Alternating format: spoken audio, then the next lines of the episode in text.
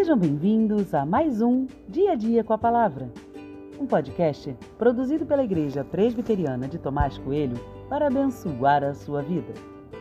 O título de hoje é Ser como uma árvore plantada junto ao ribeiro de águas.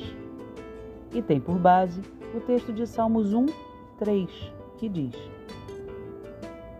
Ele é como árvore plantada junto a uma corrente de águas, que no devido tempo dá o seu fruto e cuja folhagem não murcha, e tudo o que ele faz será bem sucedido.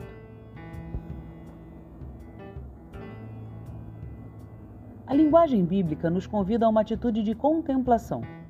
É convidativo fechar os olhos para percebermos o que o salmista fala.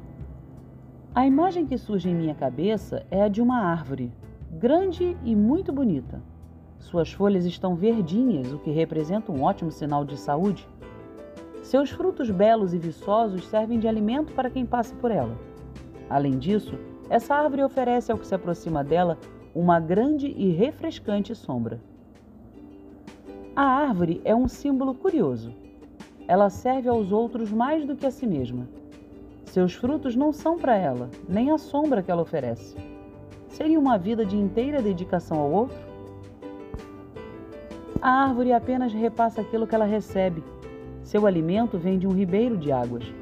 Tudo o que ela precisa está ali no ribeiro. Como resultado, ela transborda saúde aos que se achegam a ela. Que imagem poderosa! O texto nos convida a pensarmos que nós podemos ser tal árvore.